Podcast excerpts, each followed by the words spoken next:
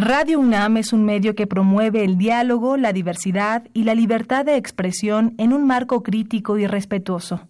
Los comentarios expresados a lo largo de su programación reflejan la opinión de quien los emite, mas no de la radiodifusora. Radio UNAM y la Secretaría de Atención a la Comunidad Universitaria a través de la Dirección General de Atención a la Salud presentan Confesiones y confusiones. Un espacio de salud para los jóvenes.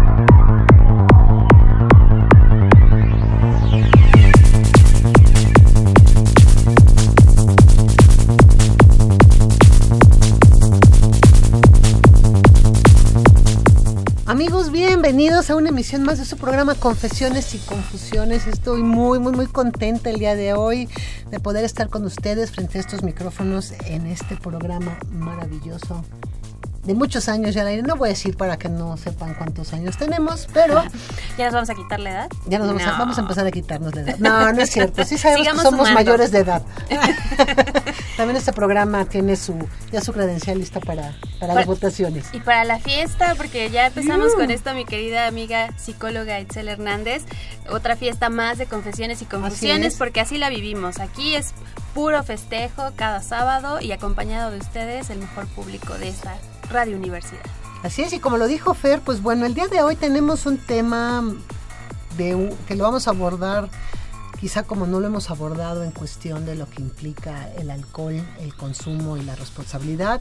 Se llama Alcohol, Fiesta y Responsabilidad y nos acompañan, por supuesto, grandes, grandes mujeres, porque dejan decirles que hoy sí somos puras mujeres en este programa.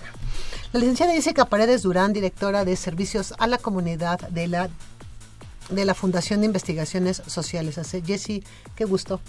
Muchas gracias por la invitación, un gusto estar aquí y un saludo a todos los radioescuchas. Muchísimas gracias. Y Adrián, la licenciada Adriana Gómez Irigoyen viene de la División de Promoción a la Salud del Instituto Mexicano del Seguro Social. Adri, qué gusto que estés con nosotros. muchas gracias a ustedes por la invitación. Pues bueno, mi querida Fer. Sí, tenemos que empezar justamente porque yo creo, la verdad, que el tema de hoy es bien ambicioso y sobre todo en nuestra cultura, porque es bien cierto que fiesta es un sinónimo de alcohol.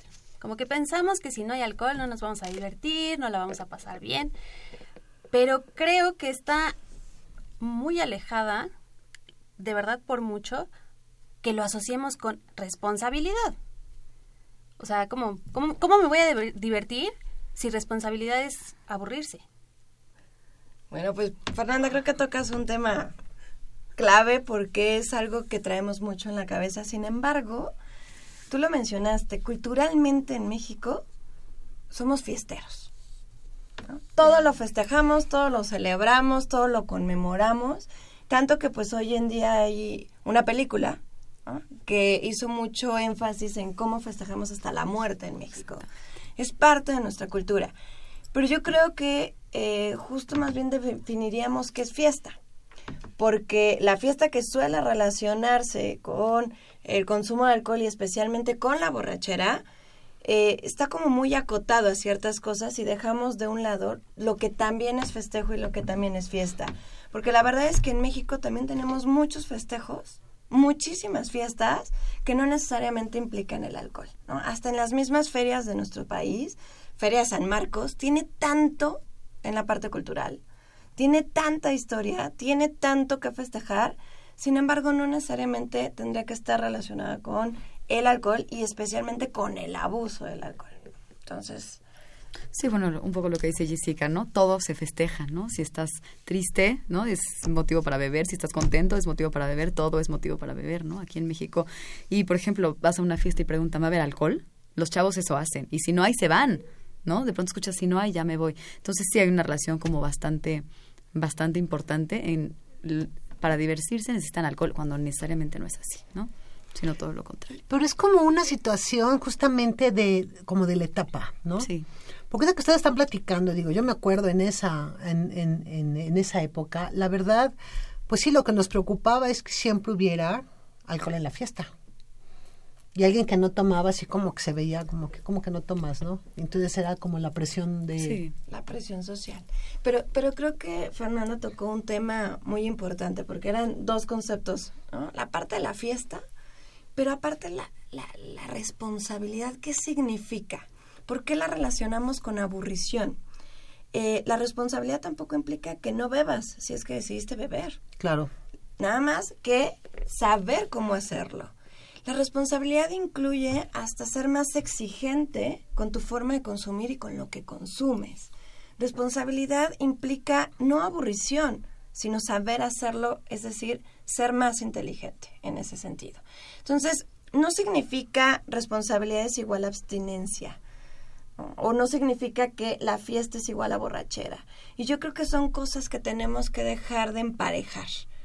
Decir la fiesta es un concepto, la responsabilidad es otro y el alcohol es otro. Y ambos pueden combinarse.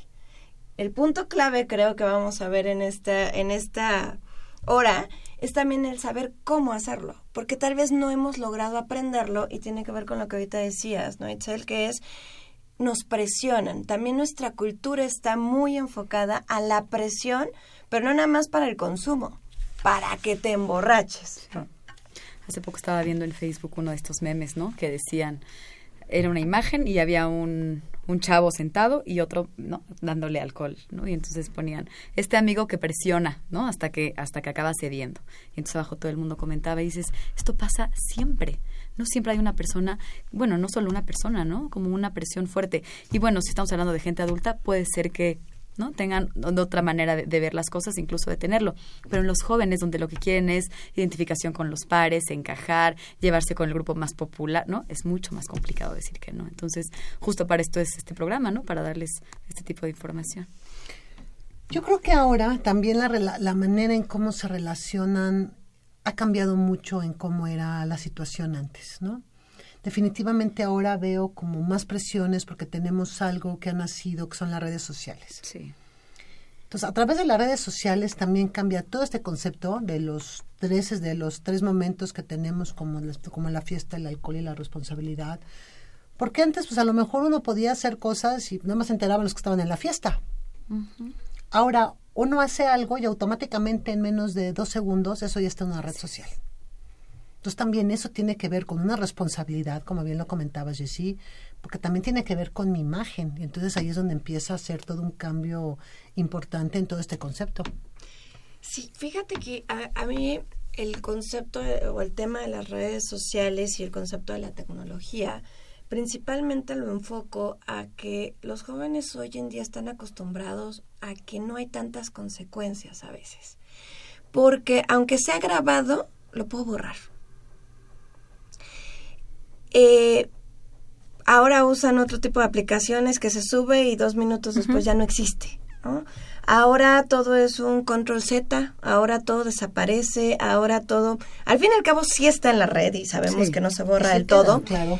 Pero no hay tanta idea de la consecuencia de, de los actos. Es como si no pasara nada. Esta cuestión de siempre tener además una tolerancia de cada vez más riesgo. Porque el problema que nos estamos enfrentando ni siquiera es el, eh, a veces ya respecto al consumo, es respecto a los riesgos que quiero enfrentar. ¿no? Todo el tiempo estamos ahora ante retos. Antes decíamos que nuestros ritos de iniciación, pero nuestros ritos de iniciación tal vez eran diferentes a los de ahora.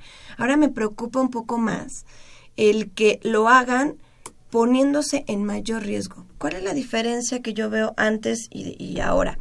En que antes decías, voy a brincar de aquí a acá considerando que sí lo ibas a lograr. O sea, tu idea era que sí eras Juan Camaney y podías lograrlo. Pero hoy me preocupan algunos ritos de iniciación o algunas presiones que son al hecho de que sí te enfrentes al riesgo. O sea, que esté más latente el que no lo vas a lograr, el que te vas a poner en alguna enfermedad o en alguna infección de transmisión sexual, porque juegan en ciertos puntos mucho más riesgosos. Eso es la preocupación que ahora a mí me da y que esos mismos retos están en las redes sociales. Que no hay un tema de, un, de una contemplación ni de un análisis, sino que están estos mismos retos y aparte te reta quién sabe quién este, a veces ni siquiera lo conoces y esto es parte del, del riesgo que yo veo. Sí, bueno, y además la gente, lo, lo, que dices ahorita de los límites, ¿no? El tema de manejar, el tema de, cuando dices, me hace mucho sentido cuando dices que sé que voy a brincar y voy a caer. Ahorita no, ahorita es tema de, hace poco nos daban un curso de, de adicciones y nos decían que la gente ya está, los chavos están consumiendo alcohol por los ojos, bueno, se, se, se meten el alcohol por los ojos y, y vía vaginal, ¿no? Y entonces no ven los riesgos, ¿no? Están como, vamos a probar y vamos a probar y nada les satisface. Y entonces en esta búsqueda de encontrar más y más y más, se ponen un riesgo enorme, ¿no? Entonces, sí, claro, ¿no? Es un problema actual fuerte. Y justamente esta parte que también resulta medular en el programa de esta tarde, los queremos invitar a que se unan a esta fiesta y se pueden comunicar al 55 36 89 89, 55 36 89 89. Están nuestras compañeras en servicio social, ellas van a atender todas sus llamadas y dudas y también estamos en nuestro perfil de Facebook, nos encuentran como Confesiones y Confusiones. Así que esperamos todas sus dudas. Yo creo que aquí también parte fundamental de todo lo que concierne a esto es mis emociones. ¿Qué papel tan importante, porque al final de cuentas es algo muy importante, qué papel tan qué, qué papel juegan estas en los consumos, en la fiesta? Todo todo absolutamente, ¿no? Hay una frase que me encanta que dice que quien se ama no se daña, ¿no? Entonces, si yo conozco los riesgos y si yo sé las consecuencias que esto tiene para mí, para mi salud, y en realidad emocionalmente puedo estar bien, podría decir no con mayor facilidad. Pero, a ver, si soy un chavo de 18 años y a lo mejor tengo mucha timidez y soy muy inseguro y entonces yo sé que con dos cervezas estoy en el grupo y me puedo sentir mucho más relajado, por supuesto que esto es lo que me va a regular, ¿no? Y pongo regular de esta manera porque, pues de alguna manera, pues tiene una ganancia, ¿no? Entonces, a la hora de, consumir y a la hora, y no solo el alcohol, ¿no? Cualquier otra droga, las emociones tienen un, un, impacto fuerte.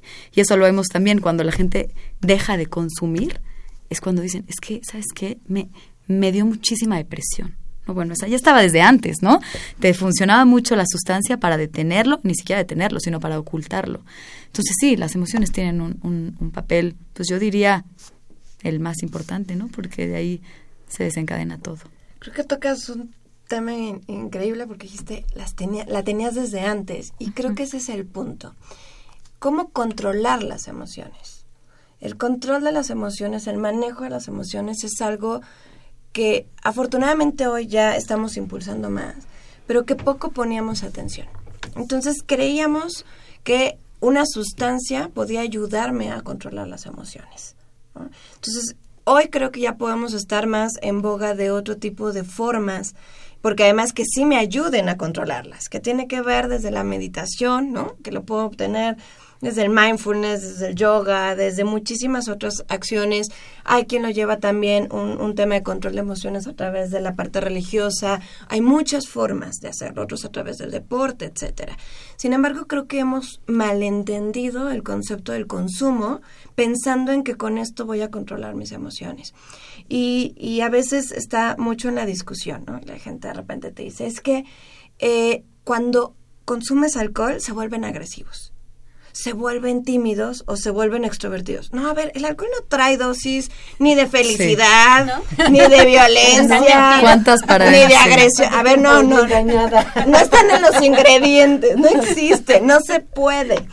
Entonces, una de las preguntas del millón es ¿por qué pasa? Bueno, pasa porque es algo que tú ya traes dentro. Entonces, ya lo traes desde antes. Yo creo que relacionando con lo que estábamos platicando previamente, la pregunta tendría que ser, ¿por qué quiero consumir bebidas con alcohol? O sea, ¿va a ser para, para ser popular? Porque me presionan. Entonces no es la mejor forma y no es la mejor decisión que podíamos tomar.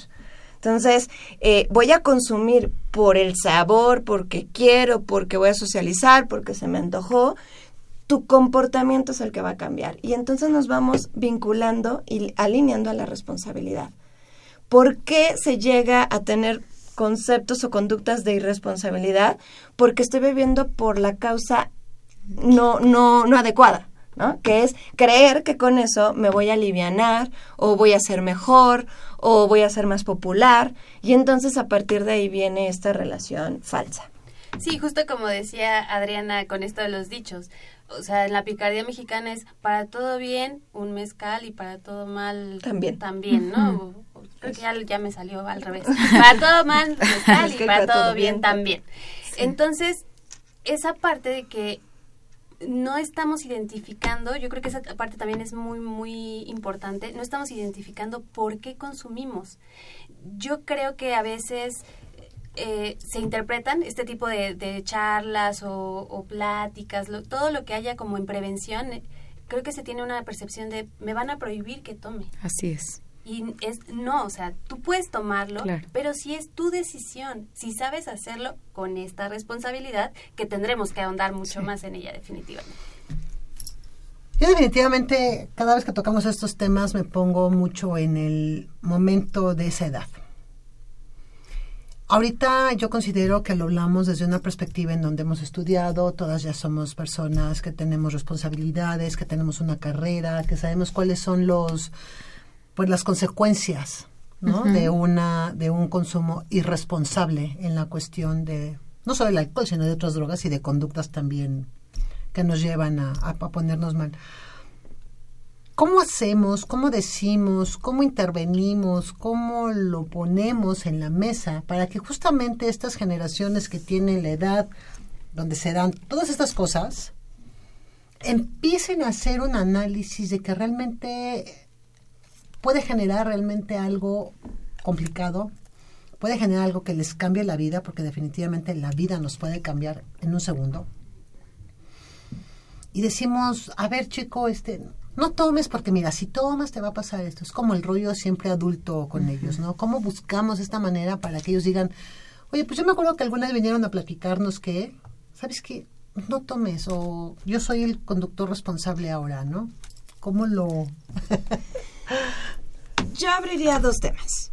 Uno, muchas de estas consecuencias de no poder tener la responsabilidad ante el consumo tienen que ver desde la forma de educar a un hijo en otros aspectos, no nada más el alcohol, porque ya cuando está el problema es cuando nos queremos enfocar hacia el consumo de alcohol. No, tiene que ver desde pequeños, desde que sean responsables de sus actos, desde que haya una consecuencia por, porque hicieron algo mal, eh, es decir, que tengan esta forma de educación en casa desde bebés, desde pequeñitos que van conforme a la edad, deben ir teniendo tareas y deben ir teniendo la responsabilidad. De manera que cuando llegas a la adolescencia, porque creo que tomas un tema muy importante, nosotros en FISAC eh, no estamos enfocados de hablarles desde un punto paternal y de protección, porque no siempre vamos a estar ahí. Y recordar que también fuimos chavos. Sin embargo, muchos de nosotros Claro que pudimos protegernos en esas etapas de presión porque también las pasamos. Sin embargo, lo que te da es esto con lo que viviste desde pequeño. Estas fortalezas internas, es decir, tu autoestima, tu asertividad, aquello que tienes muy enfocados en tus objetivos que te deja poder poner o priorizar tus valores adecuadamente en el momento. Siempre les digo a los papás cuando estoy en los cursos con ellos, Recuerda los valores que leíste. Yo sé que el miedo que tienes es que afuera se les olviden y que no quieran escucharte. Pero recordemos cuando estuvimos en esa etapa y lo primero que se te viene a la mente es tu papá y tu mamá, ¿no? Hasta parece que están ahí porque recuerdas las palabras textuales. Entonces, eso es un punto. Papá, mamá, si estás ocupado en tus hijos, también relájate un poco porque seguramente esas palabras las van a escuchar. Entonces, por un lado es eso. ¿Y cómo hablar ya en el sentido alcohol? Informando.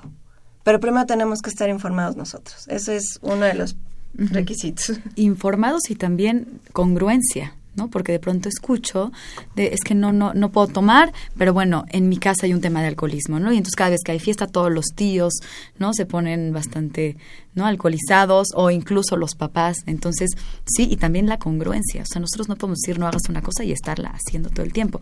Y ahorita con lo que decía Jessica, me, me, recuerda esta parte de la tolerancia a la frustración. Me parece que cada vez hay menos tolerancia, ¿no? O sea, los chavos quieren esto y lo quieren ya, ¿no? Y es de ahorita. Inmediato. Inmediato. Entonces, es un problema, porque también todo es en el momento, todo es la satisfacción inmediata. Entonces, si hoy, pues me voy a echar unas cubitas porque hoy me siento un poquito mal, igual esto me relaja ahorita, tal vez las consecuencias no las veo.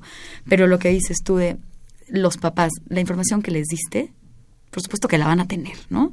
Estaba leyendo en un libro justamente que decía, es como en una construcción tú cuando vas a construir algo vas a elegir lo mejor, ¿no? Y entonces vas a poner los mejores cimientos y vas a poner las mejores cosas para que tenga una base sólida. Y es lo mismo con la educación. Los papás hacen lo mejor que pueden, ¿no? Y tratan de poner lo más sólido.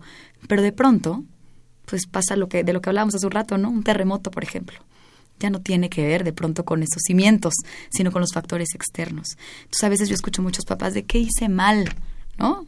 ¿Qué hice mal porque mi hijo consume? Sí, seguramente el, el, chavo traía esta información, se le dio la información necesaria, pero también afuera, ¿no? El tema de los pares, de los amigos, de la influencia, pues es un tema que se tiene que trabajar, ¿no? No solo, o sea, sí es en casa, por supuesto, pero también ellos necesitan usar las herramientas afuera. Y pues aprender cómo si podemos manejar eh, alcohol, la fiesta y ser responsables. Lo vamos a seguir platicando aquí en Confesiones y Confusiones después de escuchar esta pequeña canción.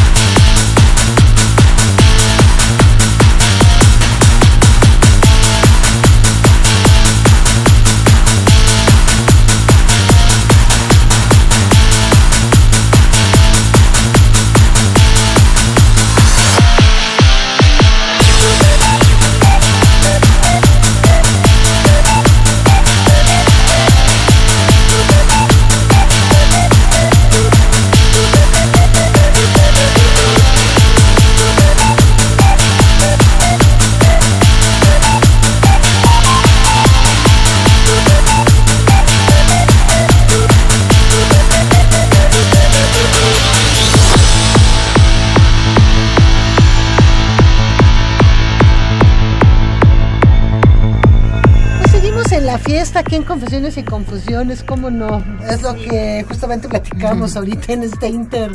Hablábamos de la droga musical que pareciera que estaba tomando un auge muy importante en donde los, en donde los adolescentes escuchaban determinadas piezas y entonces les generaba un estado como si estuvieran pues en un estado de consumo de alguna sustancia, ¿no?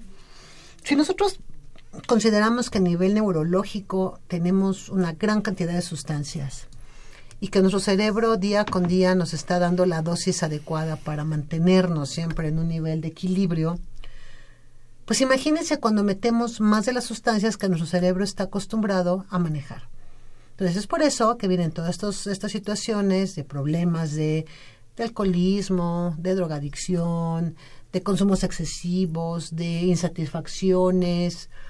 Entonces es una situación que, que genera como mucho, mucho ruido, porque decirles, oye, con lo que tienes en tu cabeza es más que suficiente para sentirte en estado eufórico, en estado triste, en estado normal, en estado alegre, en estado...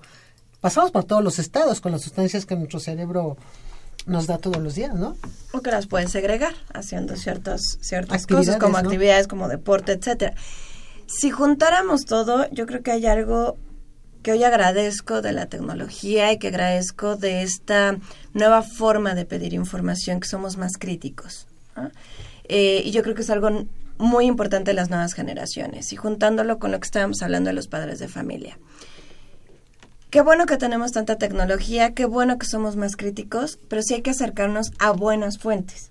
Y yo creo que eso es lo principal. ¿De dónde vienen muchos mitos alrededor de cómo controlo mis emociones con las sustancias, especialmente con el alcohol, por ejemplo? Pues vienen de yo lo sentí. ¿no? O un amigo me dijo, o mi papá me dijo, o yo creo. Qué bueno que somos críticos, vamos a informarnos.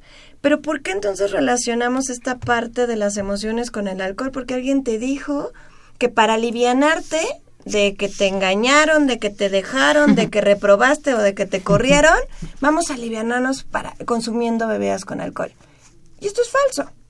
¿Por qué? Pues claro, si traes un vito, un ambiente muy arriba, pues el efecto depresor del alcohol, pues se tarda más en llevarte un mismo mood de alguien que llegó con una emoción o un sentido, sentimientos como mucho más tristes o de, otro de, bajoneado, ¿no? Entonces, esto es lo que tenemos que dejar de hacer. Dejar de hacer cadenas o de información que nada más pasamos porque te pareció interesante sin antes tú investigar más. Entonces, ¿qué sí tenemos que hacer para ir cambiando qué es responsabilidad? Pues empezar a tener información de un lado y del otro, ¿eh? Porque durante muchos años hemos querido espantar a los chavos, hablándoles de alcoholismo y de cirrosis hepática es cierto, puede llegar a pasar. Pero antes hay otros riesgos que, tenemos que prevenir. Entonces, hay una gran diferencia, y lo ha estado marcando mucho Fernanda, entre uso, abuso y dependencia al alcohol. Son tres cosas completamente diferentes y agregaría una más, que es la, la experimentación. Porque también de repente a veces llega un chiquito que se pasó de copas, que su pasar de copas por primera vez puede haber sido dos. Pero llegó pues borrachito a casa. Es un consumo experimental, que no va a tener el mismo trato ni la misma forma de comunicarme con mi hijo, con esta persona, a la misma que ya una persona recurrentemente llega al estado de embriaguez o alguien que ya es alcohólico, que tiene una enfermedad, que tiene una adicción. Entonces sí tenemos que ir separando desde ese tipo de cosas y un punto importante, ya espantar no sirve. Mejor reflexionemos con ellos y seamos críticos ante esto. Ahorita que aclaraste la parte de depresor, ¿no? Es, eh, em, para empezar falta información. La gente piensa que el alcohol es estimulante, ¿no? Entonces, quiero pasármela bien, tomo. O sea, hay que informarnos de todo, porque en esta desinformación, pues buscamos este uso nocivo, ¿no? Del alcohol. Y otra cosa que dices del, del uso experimental, sí, por supuesto, ¿no? O sea, la, esta regulación que dice que tres copas en, en mujeres y cuatro en hombres, Sí, por supuesto que no es malo el alcohol, asustar tampoco. Y ahorita que dices lo de la cirrosis, sí, te puede dar, por supuesto, pero ahorita hablando de otras cosas, ¿no? De enfermedades de transmisión, de transmisión sexual, de abusos sexuales, de accidentes automovilísticos, embarazos. embarazos, o sea, te pasa todo antes, ¿no? Entonces, ahorita que dices embarazos no deseados, ¿no? Yo he escuchado a muchas chavitas, por ejemplo, ¿no? Tuve relaciones, es que estaba, estaba tomada no, no, no me cuidé. ¿No? Y entonces, sí está, No sé sí. ni quién fue. Así es, ¿no? Ah, ahora está en las películas, lo hacen como muy cómico, ¿no? no pues no se acuerdan, no sé si en esta película de ¿Qué ¿Qué culpa tiene el niño? ¿No? ¿Qué culpa tiene el niño? Bueno, también qué pasó ayer, ¿no? Pero en esta onda de estaba borracha, no recuerdo y no sé ni quién es el papá, que no que él pensaba y, Y hay una justificación. El alcohol nuevamente se convierte en un justificante. Claro. que, que es lo que tampoco. ¿no? no podemos ponerle a una sustancia la responsabilidad, ¿no? O a unos objetos. ¿Por, por qué vienen los mitos? Me emborraché porque me la tomé con popote. Me emborraché porque me pegó el aire. Me emborraché porque estaba dulce. porque no comí. No, Porque lo mezclé. A ver, aguas, ¿no? Así, el popote no habla, no se fiende, los pingüinos tampoco. A ver, Sí. me emborraché porque me pasé de copas. El alcohol es una sustancia que existe. Actúa como depresor en el sistema nervioso central. Pero tú tienes el control de cuántas consumir. Y ahorita Adriana nos dio un parámetro en lo que es la diferencia entre un- una moderación, un consumo, a un abuso, que tiene que ver con el número de copas. Y copas servidas donde corresponden. No empecemos con Sí. que me tomé tres, tres cervezas de litro, porque esas son nueve. Sí, Nueve tres tragos caguamas, ¿no? estándar. Pero salía más barato. Pero salía más barato, pero considera que ya va- llevas tres por cada litro de, de- de cerveza de 4.5% de alcohol. Es decir, seamos responsables del consumo implica desde que yo no minimice lo que estoy haciendo. O sea, en, en los estadios o en cualquier lado vemos que parece como trofeos ir juntando vasos. Ok, pero sé consciente de que tú te estás pasando. Entonces, sí contabilizar el número de copas, sí saber cuándo yo ya estoy pasándome de esto.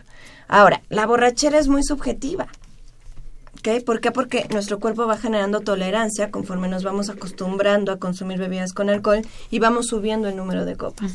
Pero lo que hay que ver es que entonces no pase yo de estas tres copas que decía Adriana o de estas cuatro copas si soy hombre, tres si soy mujer, este, por ocasión. ¿no? Pero desde ahí viene la responsabilidad. No estamos diciendo que no consumas bebidas con alcohol, solo ser responsable. ¿Y qué implica eso? Oye, yo puedo ser moderado y tomarme tres, pero resulta que traía coche. Pues mejor no te bebas nada. O deja tu coche. Ni una, por supuesto. Oye, estoy embarazada. No bebes nada.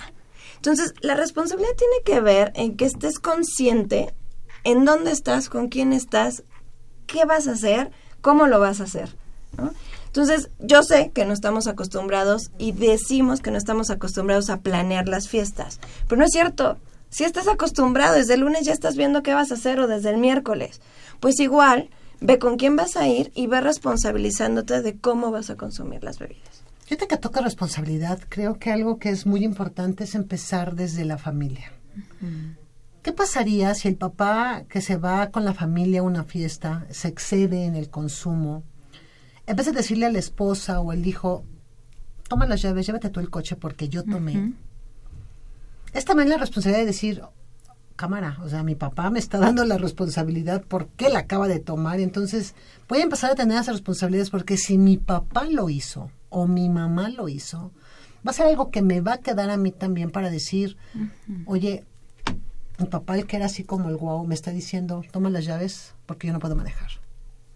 Entonces cambiamos esta parte de lo que es la responsabilidad y yo te la paso a ti la responsabilidad. Sí, no estuvo bien que yo me excediera en el consumo, pero te estoy dando a ti una responsabilidad para que lleguemos todos Bien. bien, ¿no? Entonces ahí cambian, ¿no? También, también las cosas en cuestión de mi papá tomó, mi mamá tomó, pero me está designando a mí como, como un conductor responsable. ¿Cómo ven? Sí, porque ¿qué pasaría si fuera todo lo contrario, no? Yo, papá, tomo, me excedo, ¿no? Bueno, de hecho, para manejar no debería ser ninguna copa, ¿no? Pero tomo y me voy yo manejando porque soy el papá, ¿no? Y porque yo soy responsable. Y porque manejo Y mejor porque borracho. exactamente. ¿Cuál es el mensaje que le estás dando al hijo? ¿no? Yo te digo que no manejes o que no tomes cuando vas a manejar, pero yo sí lo hago, ¿no? Entonces, claro, o sea, justo desde casa y lo que decíamos, ¿no? Este, es- me encanta porque esta hasta broma, ¿no? Que tocan el timbre y di que no estoy, ¿no? Y le dices al hijo que no mienta, es lo mismo, ¿no? Entonces, sí, o sea, que, el, que los hijos vean a los papás como responsables y pues seguramente ellos podrán hacer lo mismo, ¿no? Aquí tenemos, eh, aprovechando que vamos sobre esta temática, ya se unió a nuestra charla Martínez Pérez en Facebook y pregunta, ¿qué tan cierto es que si el papá fue o es alcohólico, el joven también será alcohólico? Eh, no es un es igual. ¿Hay mayor predisposición? Sí. Sin embargo, no quiere decir que él vaya a ser alcohólico. ¿Por qué? Porque si él nunca consume, no va a ser alcohólico. Si él lleva un consumo responsable, pero moderado, es decir, no pasa de este número de, copas, no más de cuatro, en su consumo para toda la vida, no tiene por qué llegar al alcoholismo. El problema se va a presentar en que va a tener mucho más porcentaje en contra si abusa de las bebidas con alcohol. Es mucho más probable que llegue a la enfermedad del alcoholismo Sí, es correcto. Pero no es hereditario en el sentido de que es igual a. Puede ser que ni siquiera lo presente, pero tiene que ver, o la conclusión o, cerrar ese, ese ciclo tiene que ver con su patrón de consumo que creo que va muy relacionado precisamente con esta parte. Genéticamente probablemente no, pero si están estos ejemplos desde casa, pues se puede entonces normalizar, normalizar el estar en ese estado de ebriedad. Sí. Tocas otro punto, Fernanda.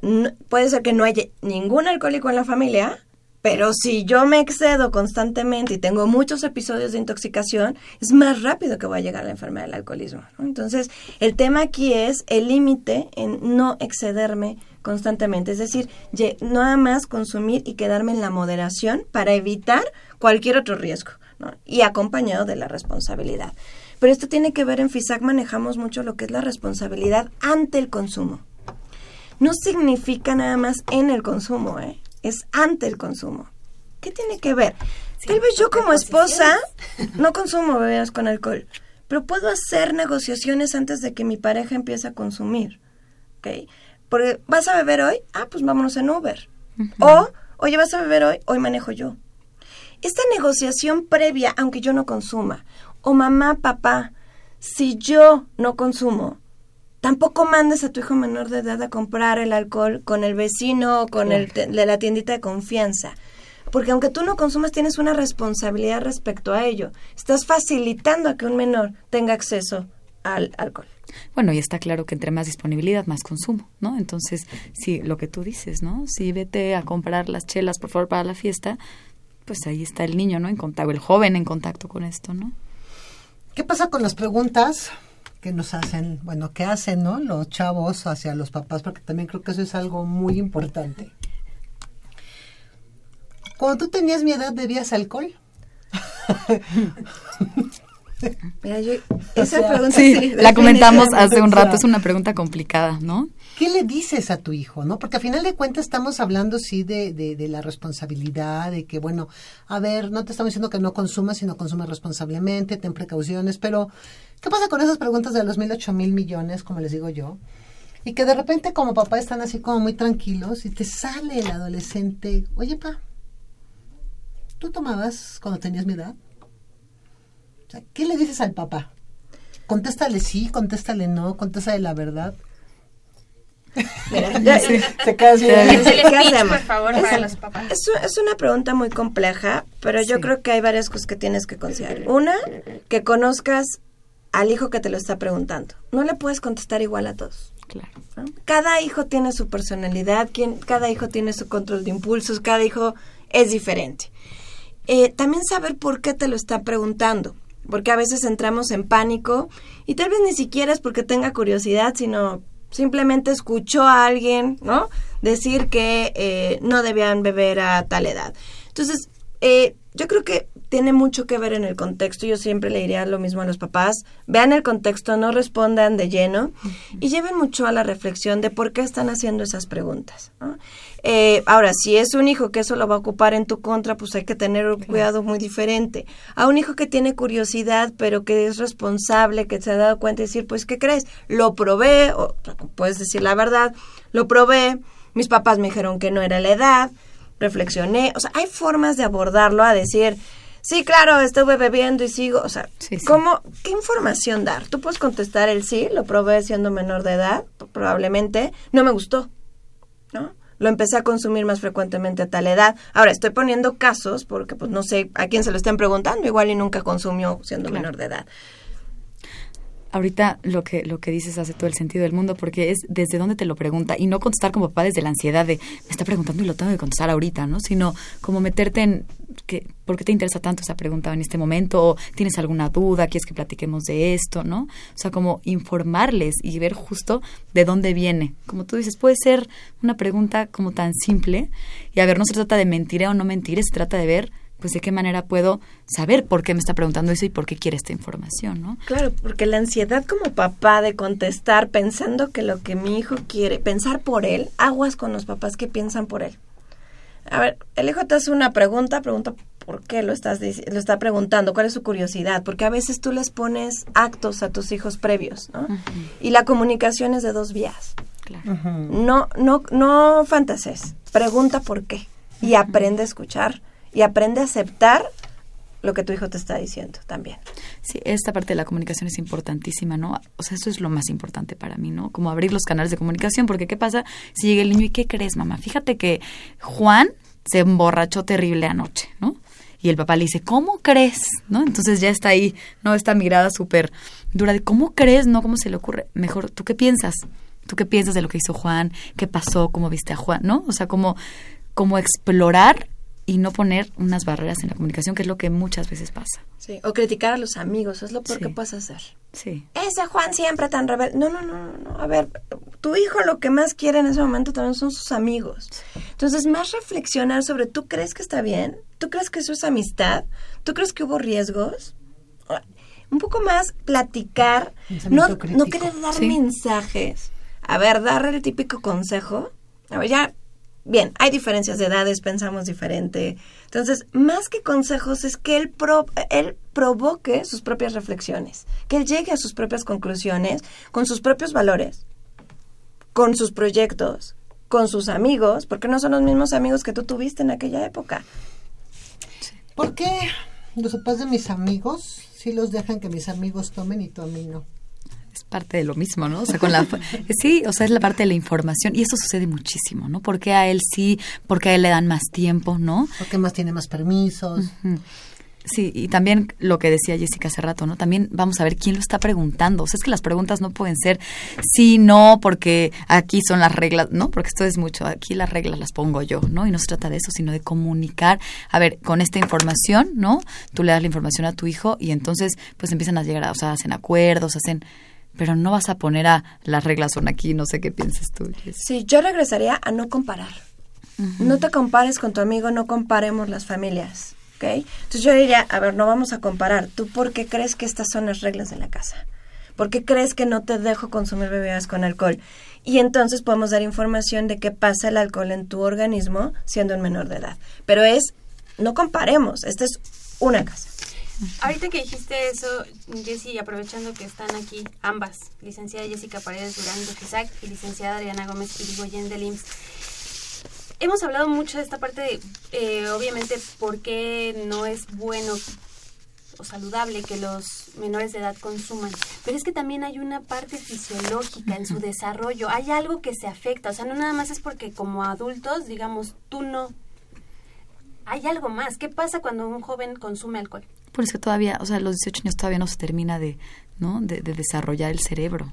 Entonces, a ver, además a esa edad no tenemos como, como la conciencia como la tenemos ahorita nosotras, ¿no? De otra manera. Ahora, eh, también está comprobado que entre más jóvenes, ¿no? Y, por ejemplo, el alcohol es la puerta de muchas, ¿no? Entonces, entre más jóvenes, más tendrían acceso después a otras. No acceso, sino más predisposición a consumirlas. Y aparte en la pubertad pasa un proceso que se llama poda neuronal. La poda neuronal es un proceso natural. Todo lo que aprendiste de niño que como imán se te vino, ¿no? El niño de seis años que repite todo, ¿ok? Que todo se aprende y todo imita es porque todo lo va adquiriendo. Pero en la pubertad se poda aquello que no reforzaste. Entonces, ¿qué pasa con esa poda? Si lo que yo reforcé en la pubertad es consumir bebidas con alcohol, abusar de las bebidas con alcohol, imagínate que se ve reforzando dentro de tu cerebro también y qué actividades son las que van a ir haciendo. Entonces, esta poda neuronal también es muy importante y en este proceso es por eso que también se espera que no consuman bebidas con alcohol para que entonces se trabaje más sobre otro tipo de acciones y actividades y las sustancias que se segregan en el organismo sean otras. Y justo en esta parte que el, cerebro no se ha acabado de desarrollar, también es el lóbulo frontal, el que es la toma de decisiones. Entonces, si ya entra esta bebida, pues se afecta, el desarrollo no es el mismo y ahí te encargo la toma de decisiones más adelante. y las consecuencias. Y el juicio, que es lo último que se desarrolla. Ay, el tiempo ya nos acaba, tenemos ocho minutos. Nueve. Ya nos dijo don Jesús que, nos va a regalar un poquito más de tiempo para confesiones y confusiones. Muy bien, a mí me gustaría mucho que nos fuéramos a algo muy importante que es la parte de seguridad para salir de las fiestas. Actualmente las cosas al parecer se han vuelto un poco más complicadas para estas generaciones por toda la situación de violencia, de narco, de que ya llegan al antro y de repente llegan, cobran derecho de piso y vamos por el que no pagó, no hizo, no tenía que hacer. Jessy, ¿cuáles son los tips de seguridad para salir, para salir de fiesta? Mira, lo primero es avisar a dónde, por dónde estás, ¿no? A alguna persona eh, que no vaya contigo. Eh, ojalá haya mucha comunicación en casa justo para que sea ese individuo, que le des algún contacto, algún medio de contacto. Eh, dentro del lugar, algo muy relevante también es nunca dejar tu trago así sea tu agua, tu bebida con alcohol o tu bebida sin alcohol, nunca la dejes, hasta para ir al baño. ¿Ok? Es tuya, llévala tú y de, esa manera también no te ponen cosas en, en, en, el lugar o cualquier persona que vaya pasando. La otra es, eh, ve a lugares reconocidos. ¿no? Sabemos muy bien dónde hay bebida informal o porque te la dan demasiado barata. No ves esos lugares porque lo, lo, primero es, estás poniendo en riesgo tu salud y tu seguridad. Eh, escanear los, los, los, QRs de tus botellas, si es que lo que compraste entre varios fue una botella, escanear el código QR que viene ahí en el marbete te debe de coincidir la información que te da el SAT cuando lo escaneas con los lo que te está poniendo la botella en su etiqueta. Entonces es un punto muy importante que no esté abierta, que cumpla con los códigos de seguridad, que no esté maltratada la botella, es un punto Perdona que le interrumpa, Jessy. ¿Esa es una aplicación específica? Cualquier lector de QR, cualquiera que tengas, el QR es ese cuadrito que ah, fue sustituido como el código de barras por ese QR. Bueno, hay, exacto, hay un sellito en las botellas que tiene ese cuadrito con puntitos negros por ahí, un cuadrito más. algo. Es, si, lo, si lo escaneas, ese eh, te debe dar la misma información, esa información que te da el set, cualquier lector. ¿okay? Puede ser nada más que esté relacionado con tu internet o, o cómo está posicionada la, la etiqueta, pero este tipo de seguridad, que te la abran enfrente de ti, eh, que puedas, eh, si te sabe rara, punto importante, pruébenla divorciada, separada. Es decir, que no te la lleven mezclada si es que pediste por copeo, por ejemplo, y aunque te abran la botella, primero pruébala y que sepa a lo que suele saber tu marca. son algunos puntos de seguridad. Madrid. No combinar, ahorita que dices esta parte de combinar alcohol, eso es, eso es terrible si nos vamos como a una parte que hablábamos de la parte emocional, identificar, o sea, yo me iría como desde lo más básico, ¿no? Identificar cómo estás emocionalmente, cómo te sientes, ¿no? Ya en el tema de la fiesta, beber lento también es un, es un tip que, que siempre suelo dar, beber lento, porque de pronto se supone que tendrías que tiene una hora y media, ¿no? Para, para metabolizar todo esto, entonces beber lento. Por eso tres o cuatro nos parece nada, porque exactamente, exactamente. Lo que dice de, no dejar el vaso, porque en cualquier segundo pueden, pueden poner una hora para irte también, ¿no? O sea, decidir, me voy a ir a esta hora y a esta hora irte, si no estás a gusto, si sientes que el lugar no está bien, también decidir irte. Si estás con el de la persona que quedaba de, de manejar y bebió, tomar, hay opciones, agarrar un Uber, agarrar un taxi, llamar a no, casa. llamar a casa, o sea, siempre buscar buscar opciones, saber que decir que no, a veces por por no decir que no es que nos metemos en, en tantas broncas al respecto, ¿no? Intercalar bebidas sin alcohol entre una copa y otra, alimentos, antes, durante y después, es muy importante. eh, para retrasar un poco la absorción. Sin embargo, si te excedes, va a pasar. La, la idea sería, y, y, varios ejes de, de FISAC son de verdad, no combinar alcohol y volante, cero consumo de alcohol en menores de edad, respeto a la abstinencia, ¿no? si estoy embarazado en periodo de lactancia, no consumir, y aquellos adultos que desean consumir, con moderación, repito las, las, las cantidades que dijo Adriana, máximo tres en mujeres adultas, máximo cuatro en hombres adultos, tragos estándar, en ocasión que significa 24 horas, y eh, esta parte de responsabilidad en general. Y decide tú cuándo, cómo y qué hacer. Yo creo que también algo muy importante como mujeres que muchas veces olvidamos es también la manera en cómo nos vestimos. Y no tengo y no estoy en contra de que las niñas vayan con vestidos cortos o con escotes, ¿no? Yo creo que algo muy importante de la fiesta pues obviamente es que me tengo que que me gusta verme bien, ¿no? Que me gusta verme bonita. Entonces, Igual cuando llego al lugar, bueno, me pongo una gabardina, un saco, llego al lugar, me bailo, me lo quito, bailo, pero antes de salirme me lo vuelvo a poner. Esto tiene que ver mucho también con la parte de que no haya una situación o de acoso o de abuso. Y al no haber este tipo de cosas, por supuesto, obviamente es porque mi, mi consumo fue moderado, ¿no? Los tacones, qué tipo de tacones traigo, este, ubicar también, yo creo que es muy importante, algo que no se hace en los santos, ubicar las salidas de emergencia, ¿no? Que no estén tapadas, como muchas veces nos los han comentado, y sí, que estén con las cajas de refrescos o con las botellas, porque eso también a nosotros nos va a salvar en un momento muy importante de cualquier situación que pueda pasar dentro del antro, ¿no? Sí, y te me acordé, y no participar en estos concursos de shots, de beber con rapidez. la hora este, feliz, los por uno. Sí, es decir, controla tu consumo, ¿no? Pero eh, yo creo que parte fundamental es que si estás sintiendo riesgo, porque recordando cuando yo salí y cuando salíamos puras mujeres, que también te empiezan a seguir chicos o te invitan copas, una, no aceptes copas que te envían. Claro. Solo el consumo que tú estás pidiendo. Y dos, si ya hay un acoso constante de alguien, coméntale a alguien del bar o alguno de seguridad o algún amigo o manda un mensaje a alguien que pudiera apoyarte. tu casa. Es decir, eh, ¿Por qué? Porque si ya estás percibiendo, no hagas caso, estoy exagerando, pues no está de más decirle al de seguridad, oye, siento un acoso de fulano, que te permitan, cuando tú sales, que te permitan salir antes, que te den tu coche para que tú te puedas ir previamente, resguardarte rápidamente o esperarte al contrario, ¿no? Pero, pero sí tener sensibilidad y eso solo te lo va a dar si hiciste un consumo moderado incluso tener dinero extra y guardarlo por claro, para eso siempre, otra cosa. Para todo, que llanta creo que no pensamos eso cuando somos adolescentes y salimos de fiesta. Pagamos, sí, ¿cuántos son de la botella? Tanto, ah, bueno, y de repente te dices, ya no tengo ni un peso, ¿no? No, o sea, guarda una parte porque tú no sabes en qué momento te tienes que ir. Vas a salir con un taxi que a lo mejor no es Uber, sino que tienes que pagar, ¿no? Entonces, todas estas cosas son como muy importantes para que si nos vamos de fiesta, no tengamos ningún problema. Parece que hemos tenido solo algunos tips, pensaría yo, de verdad. Quedan eh, sumamente y más que invitadas, ustedes saben, licenciada Jessica Paredes Durán de FISAC, muchas gracias por haber compartido con nosotros esta tarde. Gracias a ustedes por todo. Y si gustan más información en arroba mitos alcohol, en tanto en Facebook como en Twitter, y Alcohol Infórmate como portal de internet o como YouTube nos pueden encontrar. Muchas gracias. Perfecto. Muchas gracias. Eh, bueno, nada más para comentar, las personas que quieran como en, tema de, tratamiento, de apoyo, se pueden acercar a los centros de integración juvenil también, a los CAPAS que son de CONADIC. Por parte del IMSS, las personas derechohabientes tienen convenio en donde no tienen ningún costo, entonces no duden en pedir ayuda si lo necesitan. Muchas gracias. Soy Chela Hernández, me dio muchísimo gusto haber estado con ustedes en este sabadito rico que hoy parece que no llovió, lo cual agradezco, Tlaloc maravilloso que hoy nos hayas perdonado con el agua.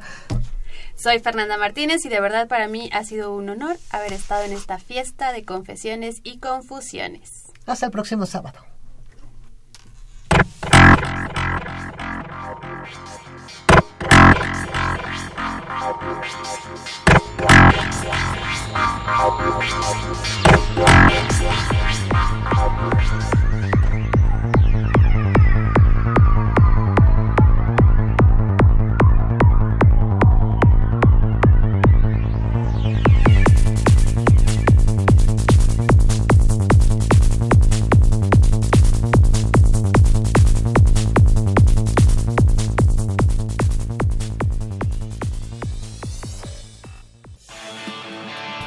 Y la Secretaría de Atención a la Comunidad Universitaria.